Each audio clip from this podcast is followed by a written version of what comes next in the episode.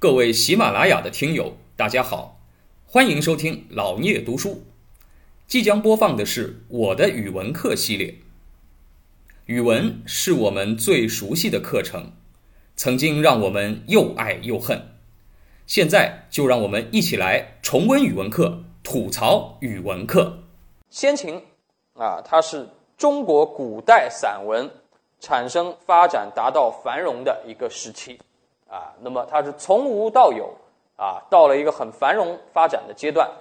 那么这个阶段内容非常的丰富啊，我们也可以结合先秦文的发展来认识一下，哎，这个当中的一些代表性的思想家以及作品，他的精神啊，我们正好也来给大家普及一下啊，我们这个祖先啊，就先秦诸子百家的一些相关的知识啊，我想这个对大家理解先秦文也有很大的好啊，也有很大的好处啊。首先呢，因为先秦文它的这个文字上啊，确实比较古。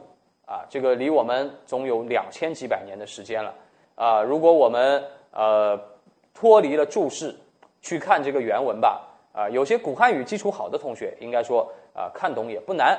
但是呢，对于啊可能很多啊这个文科方面啊这个知识不是那么丰富的同学来说呢，哎，可能独立去阅读它有一定的难度啊。所以呢，我们。哎，主要给大家讲讲这些思想家的他的一个基本的精神是什么，这个有助于大家去理解这些文章的内容啊。那么，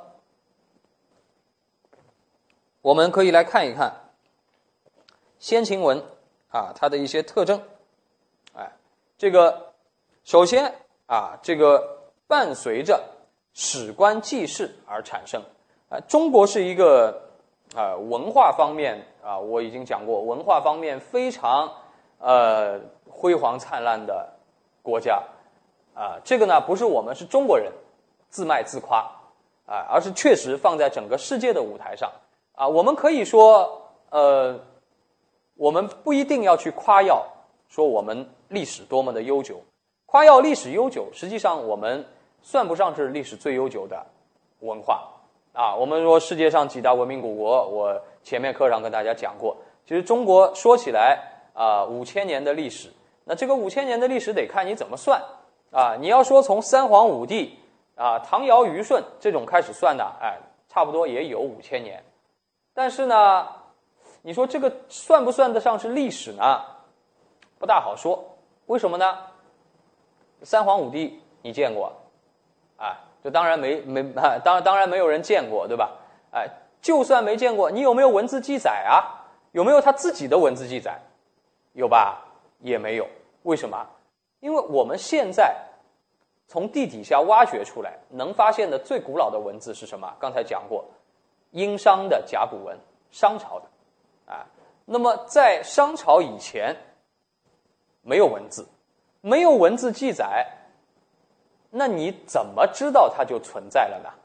又没有相片，又没有电影，对吧？那这些东西就更没有了。呃，没有文字记载，它究竟有没有发生过？有证据吗？哎，那么还有一个对历史，啊，有这个明确意义的指标是什么东西呢？哎，是，就是你的物质文明的成就。什么物质文明的成就呢？就是人要学会冶炼金属。啊，冶炼金属是很重要的。哎，你想我们啊，说这个史前时代，就是有历史以前的时代，啊，说我们人类啊啊也会制造工具。那那个时候制造工具靠什么东西啊？哎，石头。所以那个时代叫什么？叫石器时代，对吧？石器时代是不是历史啊？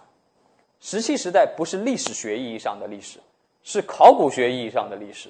因为什么？它谈不上有文化。啊，就是原始人用点石头砸出来一工具啊，然后呢，呃，这个过着这种很原始的生活啊，以狩猎采集为主。那那个实际上谈不上叫做历史。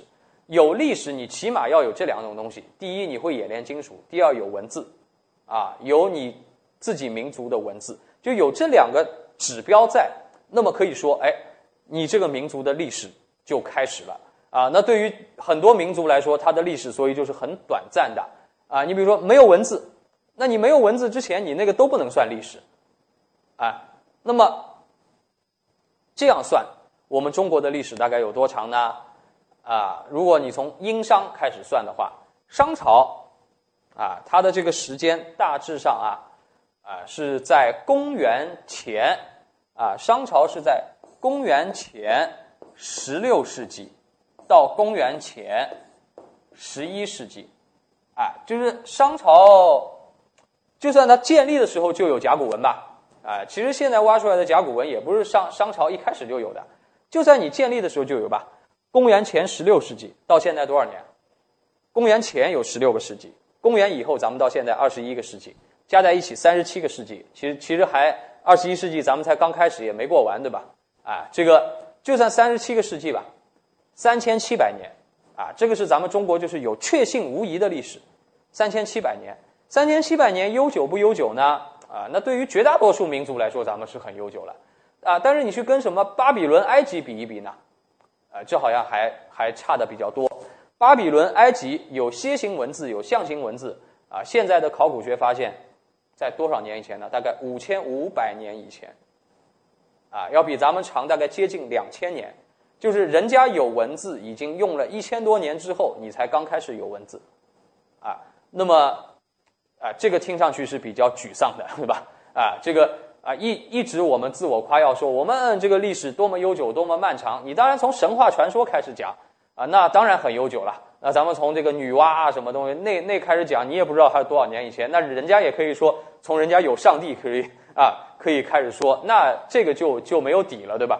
哎，咱们从有确信无疑的证据来讲，啊，我们三千多年的历史，但是呢，这个并没有什么，并没有什么啊让我们。非常沮丧的地方，为什么？我刚才讲了，巴比伦没了。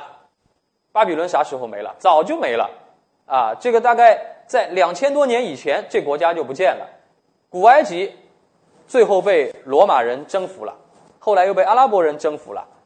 一千多年以前啊，就进入公元后开始吧，进入啊这个公元零年以后吧，世界上已经没人能认得出来金字塔里那些古埃及的文字是啥意思了。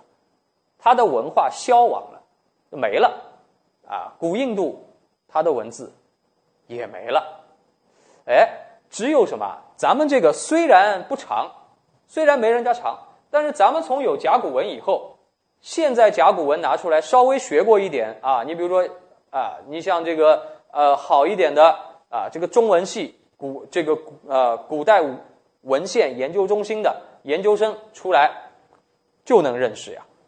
哎，并不难，因为什么？这文字还是一一对应的，啊，甲骨文当中的，比如说日，甲骨文当中的日，一个太阳，一个点，这字你认识吧？当然认识。我们现在的这个日，跟它有什么区别？区别不大呀。啊，甲骨文当中的月，对吧？一个一个弯弯的月亮，啊，一个弯弯的月亮这么画的，啊，我们现在的月不还是这样的吗？哎，这个没有什么大的变化，所以这是我们。值得自豪的地方，我们的文化的延续性是很强的，啊，这个续命能力很强，哎，你你再老你也没了。我们中国是唯一一个啊，这个有历史延续性的文明，啊，而不是中断的。那么这个当中，这个当中谁起了很重要的作用呢？就是我们这里讲的，哎，我们中国的历史学是。啊，是世界上啊这个绵延最悠久的，而且是啊这个体量最大的、最发达的，还要加上个词叫没有之一，啊，就是独一无二的。中国的历史的记载是非常之详尽的，而且不中断的。哎，我们中国的二十四史啊，可以详细到什么？可以详细到过去的每一年的每一个月发生的大的事件都有所记录，啊，可以精确到每一个月，啊，我们中国有纪年是从啥时候开始呢？啊，就是有这个所谓纪年，每一年啊，有人把这一年的事情记下来，啊，由此可以推断出这是哪一年，你可以往前算，对吧？哪一年？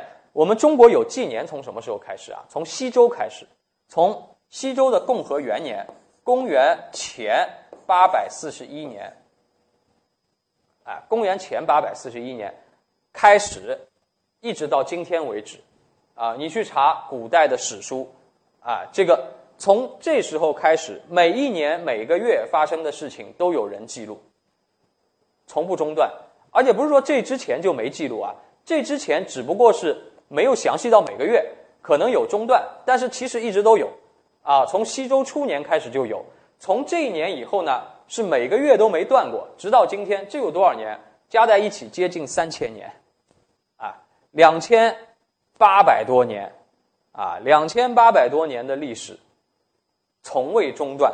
两千八百多年里的每个月发生的事情，都有人记在书上，啊，所以这是世界上独一无二的事情，啊，没有之一。那么。所以呢，哎，中国的这个历史学啊，跟我们的文学也是分不开的。我们中国的古代散文的开端就是这些史官的作用啊。中国历来很重视历史啊，这个每一个君主的身边总要带着那么几个史官啊。这个君主啊，国王、皇帝所说的啊每一句话旁边都有人给他做记录啊，后来叫起居注。啊，就给他做各种实录，写各种记录。他说的东西，他下达的命令、政策、大大政、方针啊，以及他生活中的琐事，都有人记录。啊，那么所以呢，整个朝廷发生的事情，无间断的都有史官的记载。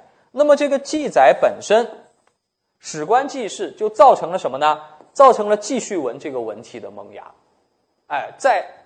这么多年以前啊，三千年以前开始，就有专业的人员啊，这个史官是专业人员，哎，他是专门从事这个行当的，不是偶尔帮你做个记录的，哎，累年累月的帮你写记叙文。那么当然造成了就是我们中国人写文章、写记叙文的能力，从那么古老的时候就被锻炼了出来，哎，这是我们。啊，这个史官记事啊，成为一个开端。感谢您的聆听。如果您有任何问题想与主播交流，请在评论区留言。欢迎订阅本专辑，期待下集再见。